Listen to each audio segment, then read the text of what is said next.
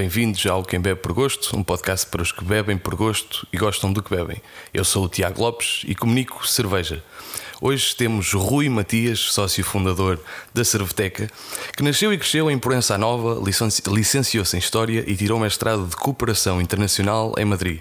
Trabalhou sete anos em Cooperação Internacional e viveu em Dakar, Barcelona, Maputo e Nairobi. É sócio fundador da Cerveteca, o primeiro bar de cerveja artesanal em Portugal, que abriu em 2014. Para além deste histórico bar de cerveja artesanal, é distribuidor de cerveja através da Cerveteca Pro. Mantém uma ligação forte com Proença Nova e lá, lá produz azeite, vinho e cidra. Obrigado, Rui, por eh, estares por cá. Boa tarde. Um prazer. Obrigado. Muito bem. Quando, quando, quando vais à rua e estranhos falam contigo, tu tens medo que seja a mãe de alguém que já converteste à cerveja artesanal? Uh, a mãe, a mulher, o marido, alguém com alguém que me quer bater? Não, não tenho. Uh, acontece às vezes, é óbvio, é sempre mais difícil para nós que estamos atrás do balcão lembrarmos de absolutamente todas as caras e, e às vezes passas 10 minutos a explicar cerveja a uma pessoa, isso muda alguma coisa na vida da pessoa, pelo menos em termos de alcoolismo. e, e, e, depois as pessoas lembram-se, as pessoas ficam com isso na cabeça e depois encontram-te uh, no bar, fora do bar, noutro bar qualquer, onde seja. E abordam-te, e às vezes, não, às vezes não te lembras, às vezes lembras, mas eu parto do princípio que, que na cerveja boa ontem ninguém me quer bater. Certo. Eh, mas tu efetivamente já mudaste muitas vidas, muitos uh, planos de negócio, ideias de negócio começaram seguramente na Cerveteca.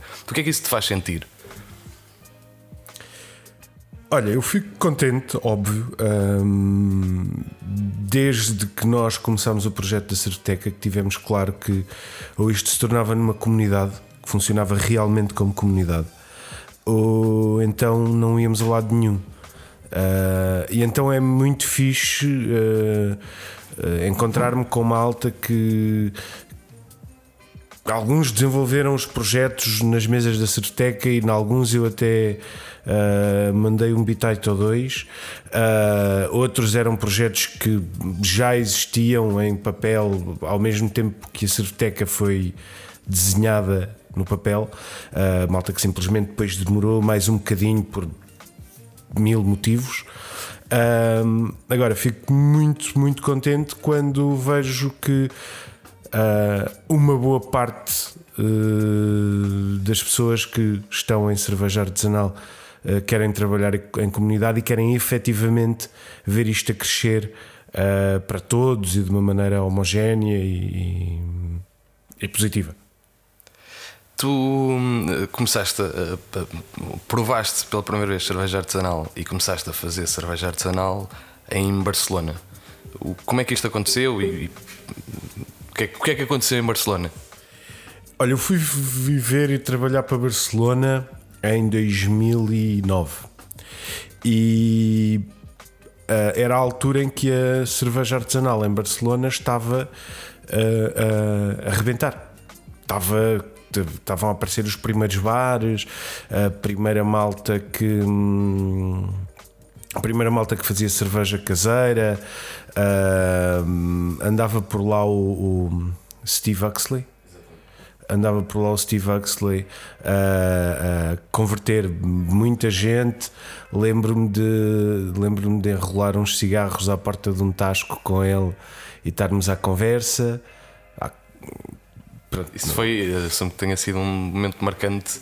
Não sei se já conhecias a figura. Não, não, uh, não. não mas conheci. é uma pessoa brutalmente carismática e dedicada, ou era dedicada a, precisamente a, a ser uh, conversor, a ser evangelista. Era, era, um, tipo, era um tipo que adorava isto uh, de uma maneira muito visceral. E pá, não, não estou a dizer que era amigo dele, estou a dizer que o encontrei algumas vezes e chegámos a trocar palavras em enrolar cigarros à porta de bares. Uh, mas sim, notava-se a, a, a, vontade dele e a, e a, paixão dele porque toda a gente provasse pelo menos cerveja artesanal, porque ele tinha absoluta certeza que quem provasse uh, ficava convencido. E eu ainda aplico essa teoria hoje em dia. Eu não tenho que explicar nada, as pessoas têm é que provar a cerveja certa. Uh, e começaste também a fazer cerveja em, em Barcelona? Sim. Uh, é muito engraçado porque está cá de visita um amigo meu. Ele é americano, mas trabalhava comigo em Barcelona e foi ele que me levou a beber a minha primeira IPA.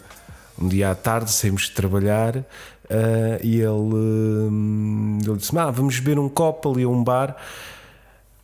Eu, tá bem, mas porquê que não bebemos já aqui no bar do costume uma seja o que for, uma estrela. O, o, que fosse industrial que havia ali. Não, não, vamos além porque há umas cervejas muito fixes e, e assim, eu, tá bem, vamos. Pá, e a verdade é que foi bastante rápido. Foi bastante rápido a minha conversão à coisa. Adorei. E depois, eh, os dois ou três bares que havia em Barcelona na altura, fui a todos, fui provando coisas. Estavam a começar a chegar coisas interessantes a Barcelona. E, e, foi assim. Foi... O que, é que, que, é que, sentiste com esse, nesse copo? Foi uma cerveja que te, que te mudou? Sentiste o clique imediatamente? Percebeste que era isso que querias fazer? Não. Ou foi. Não, não, não, não, não foi. Não, não percebi que era aquilo que eu queria fazer. Depois fui fazer cerveja, fiz cerveja caseira com, com este tipo americano e outros amigos. Uh, fomos fazendo. Eu, na altura, fazia uma coisa muito diferente. Tinha um um tipo de vida muito diferente, viajava muito, tinha pouco, parava pouco tempo, apesar de viver em Barcelona, parava pouco tempo lá. E, e então, na altura, foi simplesmente gostei muito daquilo que bebi, comecei a provei tudo. Passas por, por aquela fase em que provas tudo, voltas a provar aquelas duas ou três cervejas belgas que já conhecias e depois vais eh, descobrindo e provas, bebes IPAs, mas a seguir estás a beber Imperial Stouts e Saisons e e fui, fui desenvolvendo o gosto pela cerveja artesanal dessa forma. Continuei nessa altura a fazer aquilo que fazia. Depois, entretanto, ainda fui passar mais alguns períodos a Maputo, ainda vivia em Nairobi. Ou seja, só quando voltei para Portugal é que e aí é que foi o clique. De, de, de, Espanha, desculpa, de Barcelona até, até voltas a Portugal, quanto tempo é que passou? Eu deixei Barcelona em 2011, depois no final de 2012 voltei de Nairobi. Ok. Isto passava sempre por Portugal, às claro, vezes claro, estava claro. cá umas semanas, mas sim, ainda. ainda... Estou para perceber quanto tempo é que a semente esteve a. Esteve a... Sim, Pai, é, é, é, tempo de gestação de um elefante, uns, uns, uns 20 meses, ok. Uh, pronto, vim para Portugal, e, mas aí é que se deu clique, porque eu cheguei a Portugal e em Portugal ainda estávamos na lógica do as pessoas entram num, num bar e pedem uma cerveja. Claro. E não, não havia nada. Tu tentavas e temos cerveja. Mas qual? Ah, acho que é Sagres. Uh, não, é, não é importante sequer, é isso. Tu, sim, tu não, não perguntas não, a marca da água e, e, na cerveja, ou seja, não, o, o conceito, eu... obviamente que hoje em dia, e é isso que nós lutamos para que, para que haja variedade, mas na altura tu, ou seja, tu hoje vais a um restaurante e não perguntas a marca da água, por exemplo. Aí é que está, é que perguntas. Um português, se a água com gás não for água das pedras, já não bebe. De facto, se for Pepsi e não Coca-Cola, há muitos que não bebem. Se for Coca-Cola e não Pepsi, há outros que não bebem porque notam assim uma diferença tão grande entre a Coca-Cola e a Pepsi. Ah, mas depois entram num bar, pedem uma cerveja, põem-lhes. Seja o que for, e. Heineken, Carlsberg, Sagres, Sergal, e, e isso começou-me a fazer muita confusão. Comecei a perceber: não há cerveja em Portugal e a malta não está. Hum, não há nada a acontecer para mudar isso. E aí é que se deu o clique. Mas como é que tu ou seja, ainda que tenhas uma vontade grande de, pá, de criar algo, tu olhas à tua volta e não existe absolutamente nada. Seja, havia algumas cervejas especiais, alguns sítios que começavam a ter alguma coisa, mas não havia nada deste género. E, e precisas ter muita coragem, muita, pá, muita dedicação, muita resiliência para acreditares que um projeto destes pode dar certo. Olha, eu, eu achei precisamente o contrário eu nós eu lembro-me de ir com a Carolina a Londres e na altura fomos a um bar da Brewdog.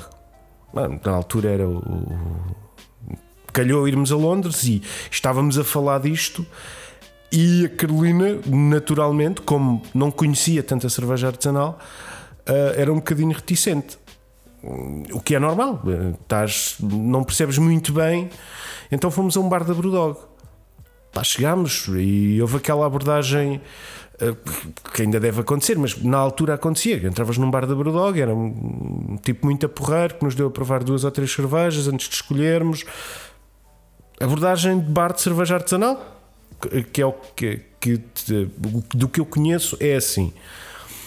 Aí ela provou duas ou três e hum, gostou muito de uma, e, mas para além disso, isso é uma coisa que, que, que, acho que é comum a mim e à Carolina, é que para além de gostar da cerveja, gostamos muito da, da boa onda, do, de uma abordagem à, à, à cerveja, de uma abordagem à, ao entretenimento que é, que é fixe, que é, que é descontraída, que é descomprometida, mas que ao mesmo tempo te leva a descobrir coisas novas. Não estás só a beber copos, estás a, estás a descobrir coisas. E isso foi uma parte muito importante daquilo que nós, do, do que nos levou a querer fazer isto. E depois, ah, francamente, o mercado estava todo por fazer, mas o mercado estava à espera de acontecer. Sempre foi isso que nós sentimos. E sentimos isso desde o, desde o segundo ou terceiro dia de Cervetec. Viste, viste mais como uma, uma, uma oportunidade do que, uh, do que uma dificuldade? Ou... Sim, sim. Foi, tornou-se mais numa dificuldade pá, nos meses que mediaram ali até começarem a aparecer mais umas coisas. Porque depois, a partir de certa altura, pá, estar sozinho é sempre mais duro mas não o facto de quando nós abrimos não haver nada se calhar somos malucos, mas uh, pareceu-nos fixe, pareceu-nos, ok, vamos, vamos começar alguma coisa, vamos, vamos pôr alguma coisa a acontecer. Mas foi, foi fácil, ou seja, tu abres um, um pá, uma porta de um, sei lá, pá, de um talho e eu assumo que as pessoas vão lá porque, pá, porque precisam de um talho e se é um talho mais próximo de casa ou porque tem. E, e neste caso estás, estás num, numa categoria que ainda não existia, ou seja, tiveste clientela imediatamente ou, ou foi uma, uma transição difícil até, até. Os primeiros dias foram. Entravam algumas pessoas curiosas, etc. E os primeiros dias foram, foram um bocadinho mais lentos. Eu, eu considerei isso normal. Nós depois tivemos a sorte de termos tido uma exposição uh, relativamente rápida. Uh, Time Out foi lá pela primeira vez, já não sei precisar, mas eu diria que uns, umas duas semanas depois de nós abrirmos.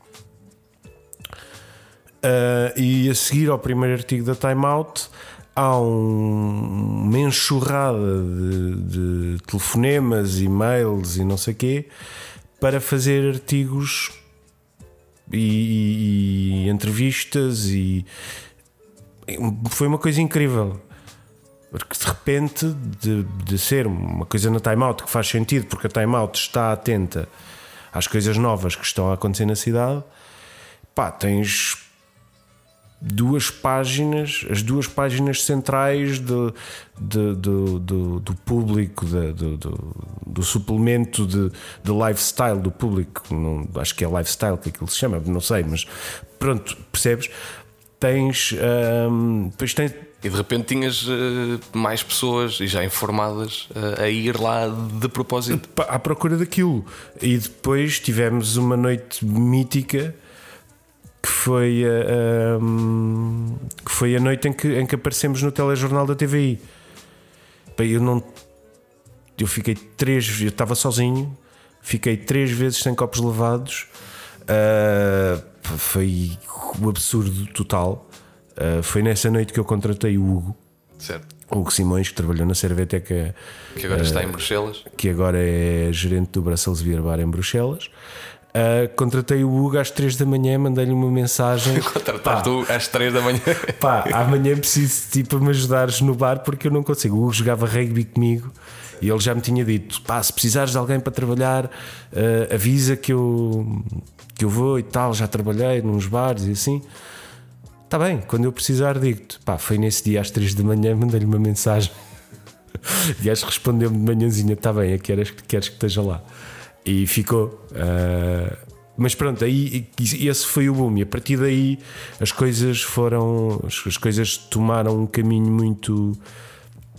Muito positivo, muito fixe, uh, em que fomos conseguindo pá, que é essa vitória de teres uma porta aberta e entrar toda, todos os dias gente. Tu, tu enquanto, enquanto Surfteca, um, sempre foste uma, uma casa de, de encontros um, de apreciadores de cerveja, nomeadamente muitas vezes albergaste os concursos um, de homebrew e de cerveja caseira organizados pelo, pelo Bruno, e isso sempre foi uma, uma uma forma de estar da Surfteca, pelo menos aos, aos meus olhos. Um, a educação é algo que é imprescindível para a Surfteca? É, claro. Claro. Um, para já, a educação do público, eu acho que é importante. Puxar um bocadinho só a, a esponja do. para cima. É, exatamente. Eu acho que é importante o, o educar o público, é importante aquilo que eu dizia há bocadinho, é importante que as pessoas provem a cerveja de que vão gostar.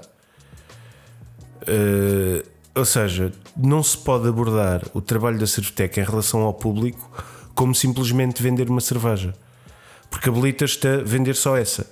Certo. E não é isso que nós queremos. Nós queremos que as pessoas digam: pá, eu gosto de cerveja artesanal. Eu gosto disto, eu gosto de IPAs, gosto de Saisons, gosto de Sours, gosto de Imperial Stouts. Não interessa. E tu tens que ter, para conseguires que outra pessoa tenha mente aberta e esteja disposta a provar, tu tens que ter a mente aberta e aceitar que aquela pessoa pode gostar de absolutamente qualquer coisa. Pá, e, e os, os, estereótipos caem todos por terra, percebes? Tu tens.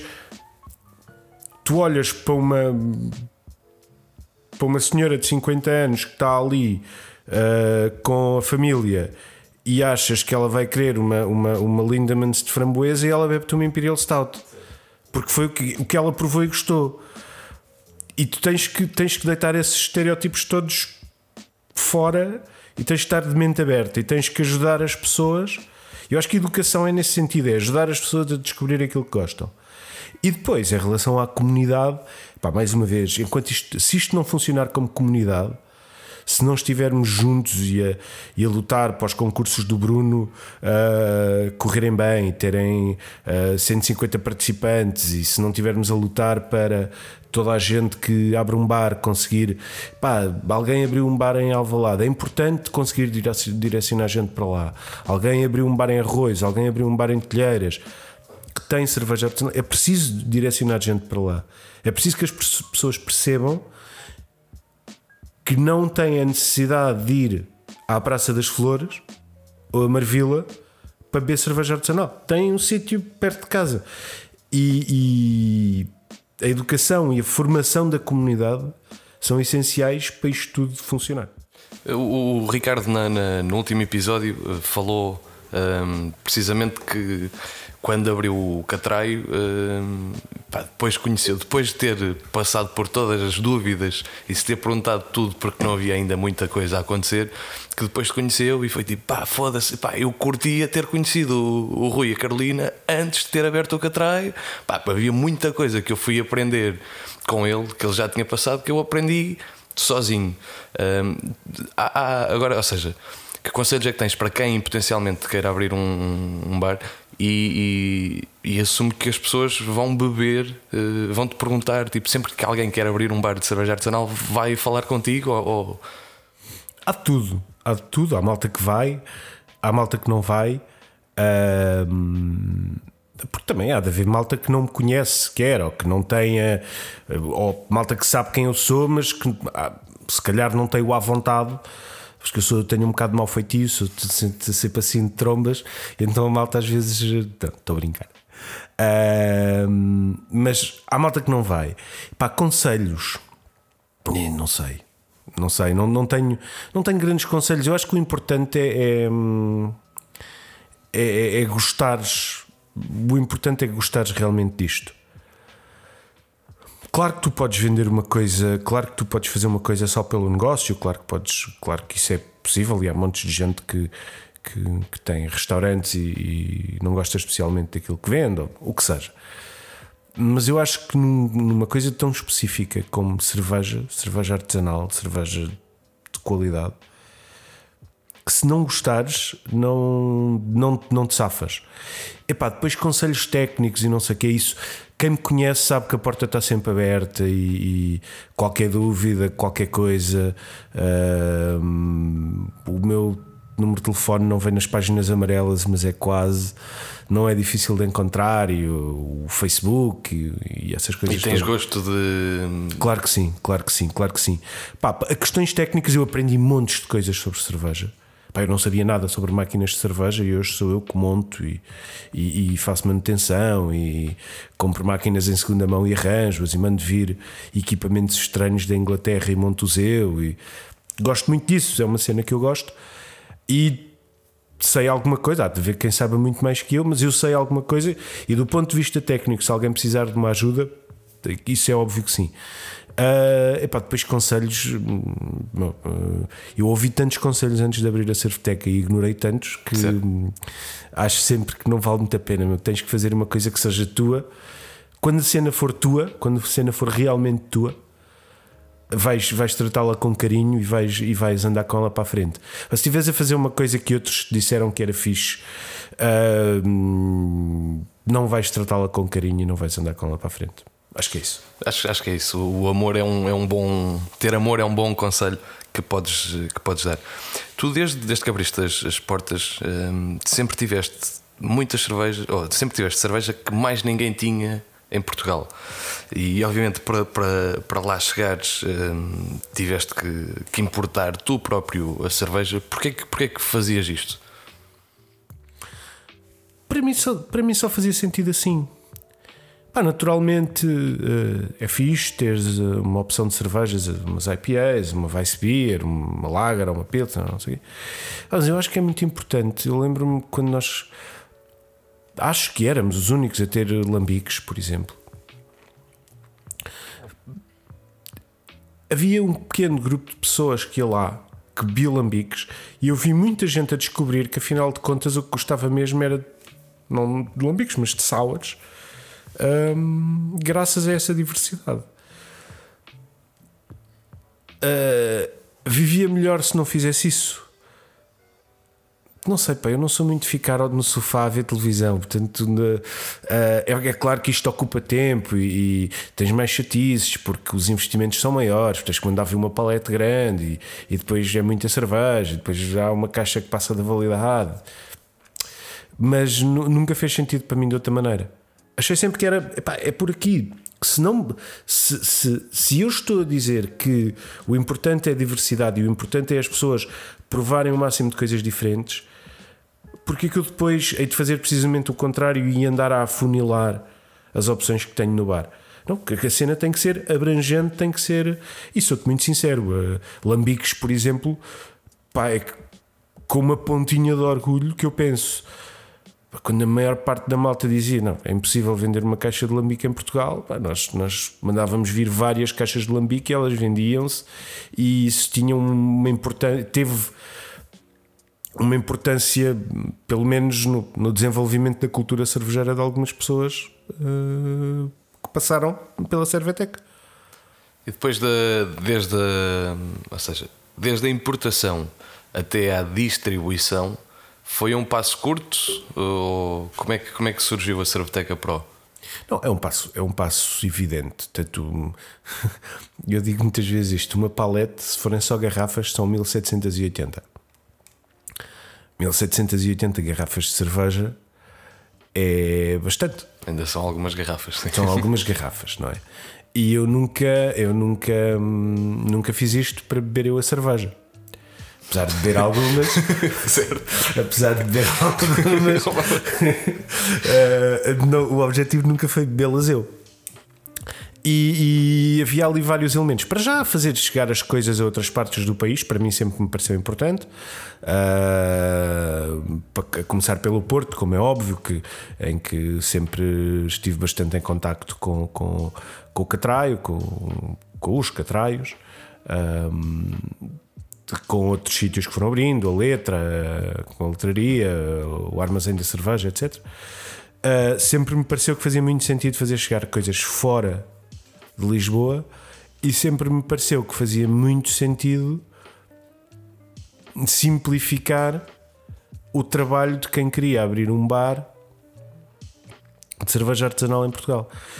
Precisamente porque eu tive que importar. eu cheguei ao mercado e não havia nada. Já disse isto muitas vezes, mas uh, o, tu, quando, quando abri a Cerveteca, o, o que é que havia? Arranjavas umas belgas. Uh, Pois a oferta era efetivamente muito, muito. Quase nada, quase nada. Uh, mesmo em termos de cerveja nacional, pá, havia uns projetos uh, um bocadinho mais adiantados, outros um bocadinho menos, mas em termos de estilos também não era muito variado e não sei o quê. Pá, eu tive que importar Brewdog porque não havia Brewdog em Portugal. E Brewdog, tu sabes bem melhor que eu a dimensão que aquilo já tinha. Não é? Em 2014, por essa Europa fora, já era uma mega empresa. Não era o que é hoje, mas já era uma mega empresa. E não havia em Portugal. Não havia Brewdog, não havia Mikkeller. As primeiras eh, cervejas que nós importámos foi Brewdog e Mikkeller. Uh, íamos importar de Moland, depois afinal a malta na altura da Mini Sardine estava, estava tinham conhecido a malta da Demolen e estavam eles a fazer a importação. Mas as primeiras cervejas que nós importamos foi Brewdog e Mikkeller, não havia em Portugal, não existia. E já eram, o reconhecimento das marcas lá fora já era muito significativo. portanto, nós achamos que fazia sentido, mesmo que quem abra um bar a seguir queira ir importar outra coisa qualquer para ter uma diferenciação, o primeiro passo, ter cerveja, ter Brewdog, ter Mikkeller, para conseguir ter mais alguma diversidade na prateleira, na torneira, no que seja, achamos sempre que isso fazia sentido, que era importante. E era importante para nós, claro, em termos de volumes. Se recebes hum, uh, uma, pois, uma paleta em vez de. Porque tu de facto irias comprar de qualquer das formas duas ou três caixas, suponho, e obviamente que se comprares 30 consegues eh, distribuir o custo eh, de, de, importação e, e, tudo acaba por ser mais rentável Mas também. A, até porque, até porque nem a Brewdog, nem a Miquela, nem nenhuma cervejeira. Vendem com... três caixas, pois. Não, não claro, vendem três claro, caixas. Claro, Se tu dizes que vais importar cerveja para Portugal, dizem-te ok. Encomenda mínima, uma paleta. Claro, exatamente. e isso para, para, manter as cervejas frescas, para, para ter alguma rotação na cerveja, para importar mais um bocadinho, para ter um bocadinho mais de volume, tens que distribuir tens que distribuir. Portanto, eu acho que era vantajoso, eu achei sempre que era e continuo a achar que é vantajoso para toda a gente. Tu, tu achas, ou seja, tu escolhias, tu escolhes o que, o que queres importar. Uh, e assim, hoje em dia já, já há mais distribuição e já há mais variedade, mas tu, tu achas que de facto definias o que é que as pessoas iam beber ou as pessoas é que exigiam que queriam beber certas coisas e tu vias-te obrigado, entre aspas, de, ter isso? Não, quem manda nesta merda sou Não. Uh... A, a, resposta é sempre um. ambos, né? A resposta é sempre um bocadinho. Uh, é claro que toda a gente. A quantidade de vezes que me pediram para importar. Uh, sei lá. Hum, queria tentar uma marca que não, que não, que não houvesse capa, não, para não ferir suscetibilidades, porque depois há muitas maneiras de fazer as coisas, mas a quantidade de vezes que chegaram a pé de mim e disseram: Ah, porquê que não tens uh, Treehouse ou Trillium? Certo. Ah, porque não é possível. Não é possível. É, é possível, se eu for à net, comprar umas unidades soltas, uh, não pagar os impostos, passar por, por alto uma série de, de exigências legais e ainda assim fica caro. Ora, importar, importar, do, ou seja, técnica, importar tecnicamente com, com, todas as implicações que tem eh, de, de, eh, legais, de pagamento de impostos, de, de não sei quê. Eu não posso importar Trillium. Exatamente. Eles sim. não me vendem diretamente. Para comprar a um distribuidor é muito difícil. Não sei. Claro. Pá, podes uh, comprar meia dúzia de latas no, num site qualquer e pões numa prateleira, pões-lhe umas etiquetas e, e siga para bingo. Mas isso é ilegal. Isso envolve riscos. Isso. E nós nunca Claro, jogamos depois, nesse. obviamente que, ou seja, num, num- ponto de vista de distribuição, deixa de ter, deixa de ter sentido. Não dá claro, para não- fazer não- distribuição. Uh, portanto, isto só para dizer que sim, eu tentava responder às preocupações das pessoas e tentava, sei lá, nós começámos a importar da Bélgica e na Bélgica temos um distribuidor que nos vende a cerveja e tentávamos ter um- uma abrangência grande de cervejas belgas e de estilos belgas, porque havia muita gente e vinha, pá, nós gostamos. E depois, claro, malta chegava e dizia, ah, eu gosto é de delírio. Epá, eu não tenho delírio, mas tenho aqui uma coisa que é parecida, que eu achava que era melhor. E então tentava canalizar um bocadinho as pessoas para aquilo que eu acho, e não sou só eu que acho, para coisas que, que são feitas com mais alguma qualidade, que são menos industriais, que são menos massificadas. Portanto, era um bocadinho das duas coisas, era tentar responder à, à- à- Procura. à procura Tu próprio também definires o que é que, o que, é que o que, é que é possível e, o que- e tentar andar um bocadinho. As belgas são um bom exemplo, não é? Eu nunca tive interesse nenhum. Não, não, não costumo falar de marcas, mas pronto, como são marcas belgas, não, não, não tem grande mal. E, epá, eu, eu nunca quis ter Duvel, nunca quis ter delírio, tive umas caixas de delírio a certa altura, Pá, mas as- as- aquilo não é muito interessante, não é muito. eu achava sempre aquilo, pá, tu pegas naquilo que só sabe a caramelo e pá, não, não. Então vou à procura de uma, de, uma coisa qualquer belga. Pá, tenho aqui umas Rochefort, ou tenho aqui uma Jabé de Rock, ou tenho aqui. E as pessoas dizem, ah, eu gosto de. Pá, prova esta, que é mais fixe também nesta cena do caramelo e não sei o quê, mas tem outras coisas. Então é um bocadinho a educação de há bocado com a responder à procura com a minha tentativa de, de- de- de direcionar as coisas um bocadinho. Sem. Pronto. eh, e gosto de mandar. Certo. O que, é que, o que é que as pessoas bebem hoje em dia e de que forma é que é diferente do que, do que bebiam epá, em 2014, eventualmente? Pá, bebem muito a dois corvos e é porque agora há e antes não havia, não estou a brincar. Ah, o que é que bebem? Olha, eh, bebem de tudo e nós, eh, e francamente na Cerveteca, e agora pegando outra vez um bocado nisso, ah, nós tentamos ter hum, sempre quatro ou cinco coisas para beber ao pint, é a expressão que eu uso, mas há uma Weiss, duas IPAs, uma Pilsner ou uma Lager, um, uma Sour mais hum, uma, Berliner Weiss uma Goza, uma, uma coisa qualquer desse estilo, e depois algumas coisas, eh, sei lá, Saisons, eh, Belgian Ales, eh, Imperial Stouts, coisas que não, que não se vendem em quantidades tão grandes, mas que ainda assim é interessante ter, é interessante ter uma variedade grande.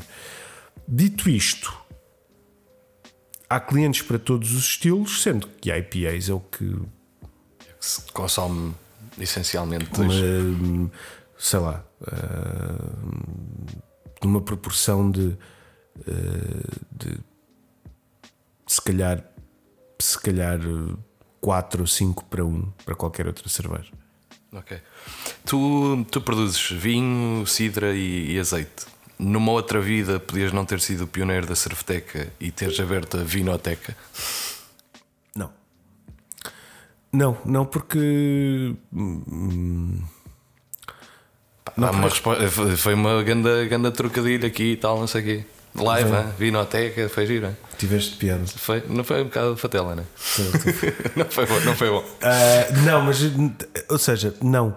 Ah, podia ter tido uma azeitoteca. certo. Ah, não, epá. ah, não, não, não, estou obsessionado com originalidade nem nada que se pareça, mas não acho que tenha grande coisa a dizer no mundo do vinho. Eu, faço essas coisas em casa. ah, o vinho, na realidade, é o, o meu sogro que já faz vinho há muitos anos, tem uma vinha estupenda e faz vinhos maravilhosos.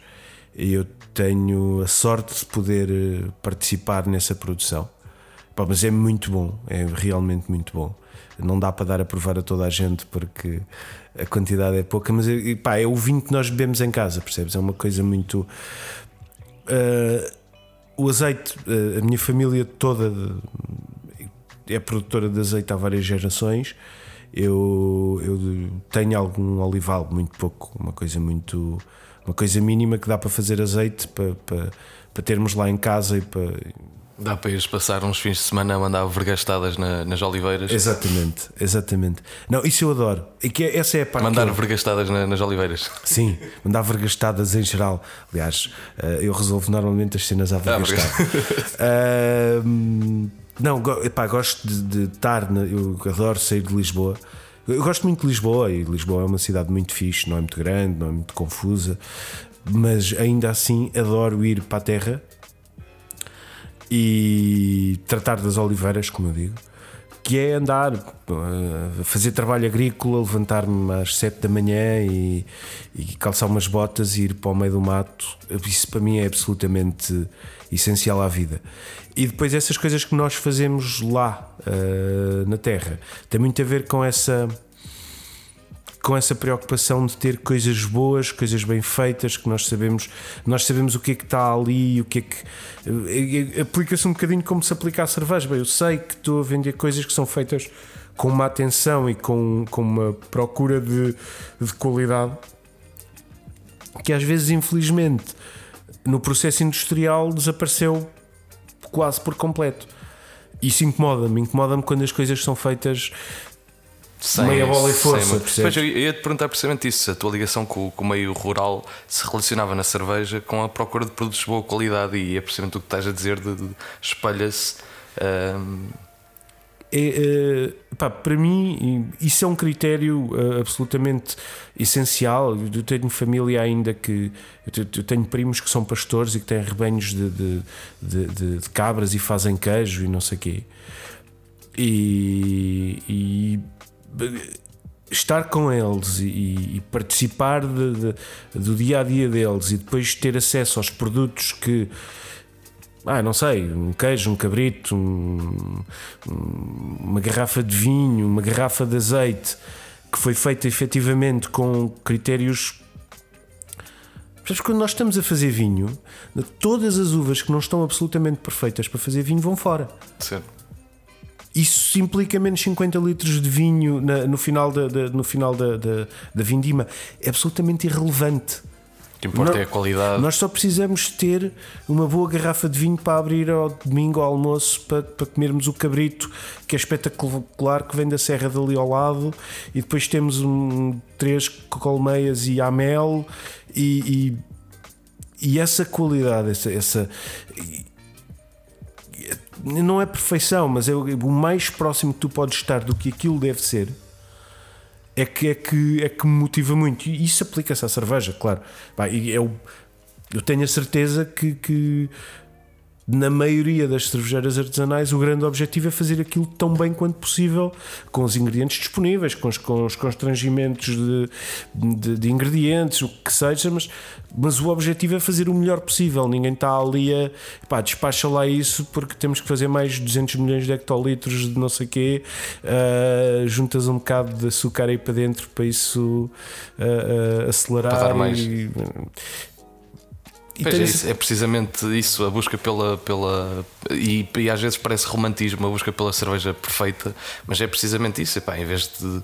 Tu sabes que podes muito facilmente e de forma muito mais barata adicionar açúcar para, para produzir álcool, mas sabes, obviamente, que isso na, na, na cerveja ou em qualquer outro produto vai resultar num, num produto de inferior, inferior qualidade, obviamente. Óbvio. Hum, a, a Cerveteca. hum, a Cerveteca é diferente ou não de- do resto do- de bares de cerveja que existem e de que forma é que, é que se tem mantido atuais? Certec é diferente. Certec é diferente e. hum, de- porque os bons sítios de cerveja têm um cunho pessoal.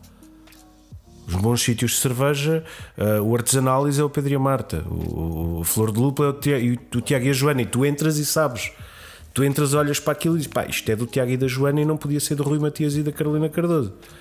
O Artesanális, ou, o Galas é do Gustavo e tu percebes que não pode ser de outra maneira. O, o- a malta dá um cunho pessoal. Ahm, como é que nós nos mantemos atuais? Pá, acho que, acima de tudo, é o, aquilo que. O nosso. A primeira coisa que nós explicamos às pessoas é que cada barril de cerveja é trocado por um diferente quando acaba. Dá um bocadinho de trabalho, mas é uma maneira de tu estares permanentemente alerta e, e, e de eu estar permanentemente alerta e estar, ter que estar sempre a pensar, ok, o, o que é que eu ponho a seguir? Onde é que está alguma coisa boa para eu pôr a seguir? E, e não alinhar em merdas. Hum, tenho muita pena, mas hum, na Cerveteca não se vê nortada. Certo. Hum, enquanto o Alzheimer permitir, vou lá vender. muito, uh, muito, bem, sim. Pá, sim, acabam por ser, de certa forma, há valores que, pá, que tu tens e que depois, obviamente, a tua casa espelha. E eu acho que não tenho muito respeito, tenho imenso respeito por pequenas cervejeiras, micro cervejeiras, das quais, eu, das quais às vezes não gosto muito da cerveja. Tenho imenso respeito pelo trabalho todo e pela paixão toda que aquelas pessoas ainda assim estão a pôr no trabalho delas. Pá, não tenho grande respeito por malta que quer, ser, quer surfar uma onda uh, a todo custo e, e recorrendo a. chamando-se artesanal ou agarrando no rótulo de artesanal e, e, e atirando-se para a frente da manada uh, porque tem chove-lhe o dinheiro, sabe Deus de onde. Certo. Mas uh, isso eu não respeito. Não respeito e não tenho grandes problemas em, em dizer que não respeito. Não, não, tens, não, não há que. Não temos que gostar de todos e temos valores que defendemos e. Sim, e eu acho que meu, a partir do momento que tu defendes como artesanal e depois provas uma cerveja e percebes, meu, isto não é artesanal. Isto não é cerveja artesanal, isto tem todo tipo todo, de aditivos, todo, tem todo tipo e de... todo o posicionamento logo desde o início nunca, ou seja, precisamente o posicionamento inicial não era artesanal de facto. Era a proposta era, era, era não ser artesanal, era ser o terceiro uh, no panorama nacional de, de cerveja. Isso não é ser artesanal de forma alguma. Uh, tenho, tenho uma opinião relativamente parecida com a tua. Uh, excepcionando, ou seja, passa trocando um bocadinho de, de, assunto, o que é que tu gostas mais desta indústria?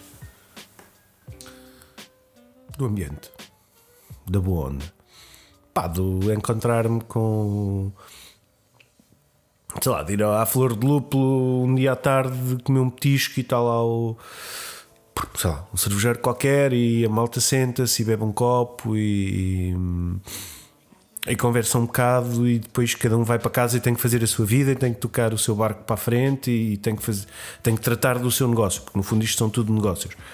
Mas a capacidade que temos todos um bocado, uma, uma parte de nós pelo menos tem de, de, de, de conseguir estar na boa com sei lá, uh, só se eu partir uma perna é que não vou ao aniversário do Duque.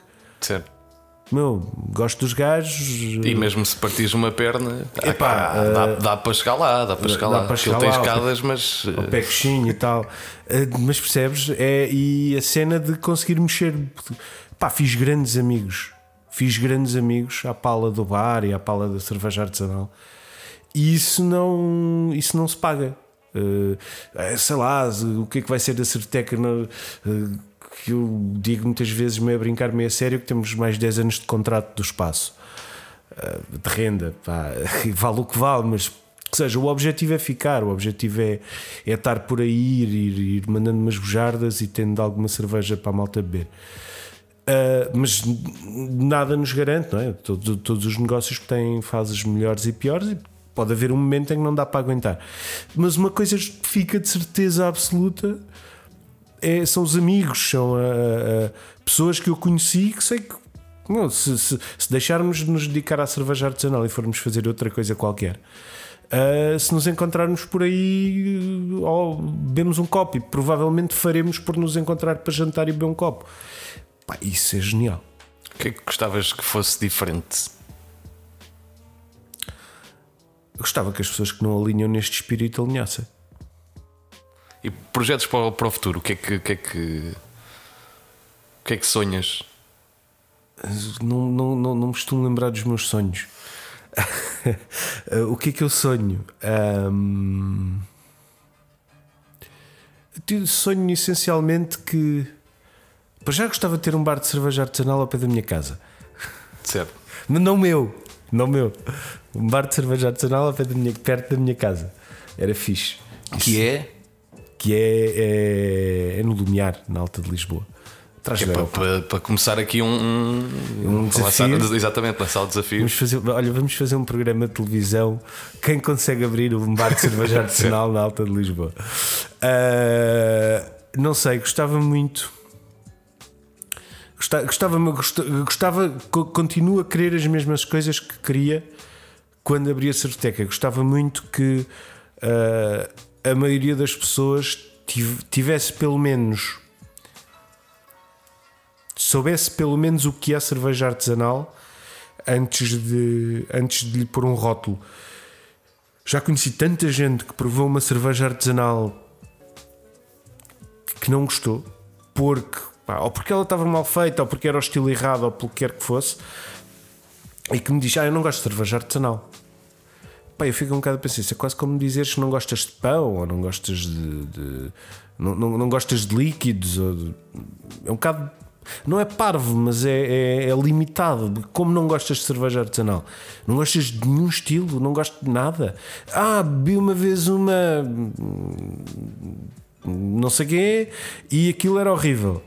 Está bem, mas isso precisamente. O, tá. o Partizan falou precisamente desse. desse pá, mas bebeste uma cerveja artesanal, mas bebeste o quê? Yeah. E depois percebes, ou não, mas. Ou bebeu uma qualquer, não interessa, se calhar até bebeu uma IPA e a IPA até era boa, mas ele não gosta de IPAs. Claro. E se calhar se chegasse ao pé de mim, pá, a quantidade de, de, de, de gente que na cerveteca acabou por ficar encantado com uma Alda Brown ou com uma, com uma sour qualquer da Flandres, uh, maradíssima, toda cheia de acetobactéria, a saber a vinagre balsâmico, que percebes? E que desta Pilsner, desta IPA, desta Stout, deste a Belgian Ale, não gostou de nenhuma. E depois, olha, tenho aqui isto, vê lá. É, isto é bom. Pá, percebes? Agora, não gosto de nenhuma. Gostava que as pessoas conseguissem ter a noção de que cerveja artesanal é uma cena vastíssima com, com espaço para, para, para, para descobrir coisas muito interessantes. Por fim, eh, a Cerveteca está a celebrar o seu quinto aniversário com cinco festas. Este episódio, ainda que esteja, esteja a ser gravado no dia seguinte ao teu próprio aniversário, um, só sairá a 23 de abril. e daqui a uma semana, fazendo a magia, na próxima terça-feira, dia 30 de abril, vão celebrar, vão, vão, vão, Vamos continuar a vão festa. continuar a celebrar, exatamente. Sim. É uma festa um bocado cigana. Ah, foi uma ideia uma ideia. Eu tenho tendência a ter ideias estúpidas e a Carolina tem tendência a conseguir dissuadir-me delas. Esta não conseguiu e decidimos avançar para o, para o 5 anos 5 festas. Ah, tivemos coisas giras, hum, tivemos algum jazz, punk rock cervejeiro, uh, etc. E agora queremos, queremos ter uma coisa que, que, não é muito comum, mas que achamos um piadão. E é uma pessoa que costuma ir muito à Cerveteca, é, é músico, é pianista clássico e, e, e queremos ter lá uh, música clássica uh, durante a tarde na Cerveteca. É um, é um bocadinho diferente, é um bocadinho inesperado até para nós, mas estamos contentes. Estamos contentes com o facto de os 5 anos, 5 festas ser uma coisa uh, eclética, ser uma coisa que permite ir lá, tal como vais lá, provar cervejas diferentes, também não vais lá sempre. Era fácil ter sempre um tipo com uma guitarrinha a tocar versões do More Than Words.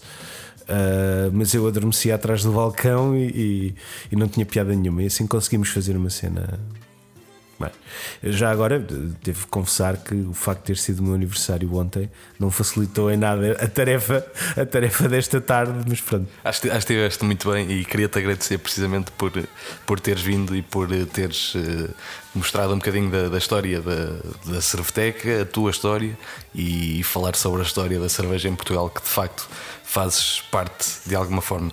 Obrigado. Obrigado eu. Uh, Desejo-te muita sorte aqui para, o, para a iniciativa e espero voltar daqui quando na Certeca tiver a fazer 15 anos. Muito bem. Obrigado a todos que me têm encontrado pela rua e pedido autógrafos e cenas pessoal, epá, vocês estão cá dentro. Uh, obrigado pelo feedback, de facto, a sério, uh, e por todos que me têm dando apoio e, e, continuem a ouvir o podcast e a partilhar. Seja na, na Praça das Flores, na Rua da Setefeito ou na Capitão Leitão, bebe cerveja artesanal e junta-te à grande família cervejeira que cresce diariamente. Com educação, evangelização e resiliência, mudam-se vidas de muitas pessoas. O Matias assim o tem feito e são já dezenas o número de pessoas que abdicaram de carreiras promissoras para se juntar a esta cultura, a da cerveja artesanal. Eu sou o Tiago Lopes e comunico cerveja. Aqui conduzo conversas informais com os heróis que trazem a cerveja todos os dias aos nossos copos. Quem bebe por gosto é um podcast quinzenal para os que bebem por gosto e gostam do que bebem.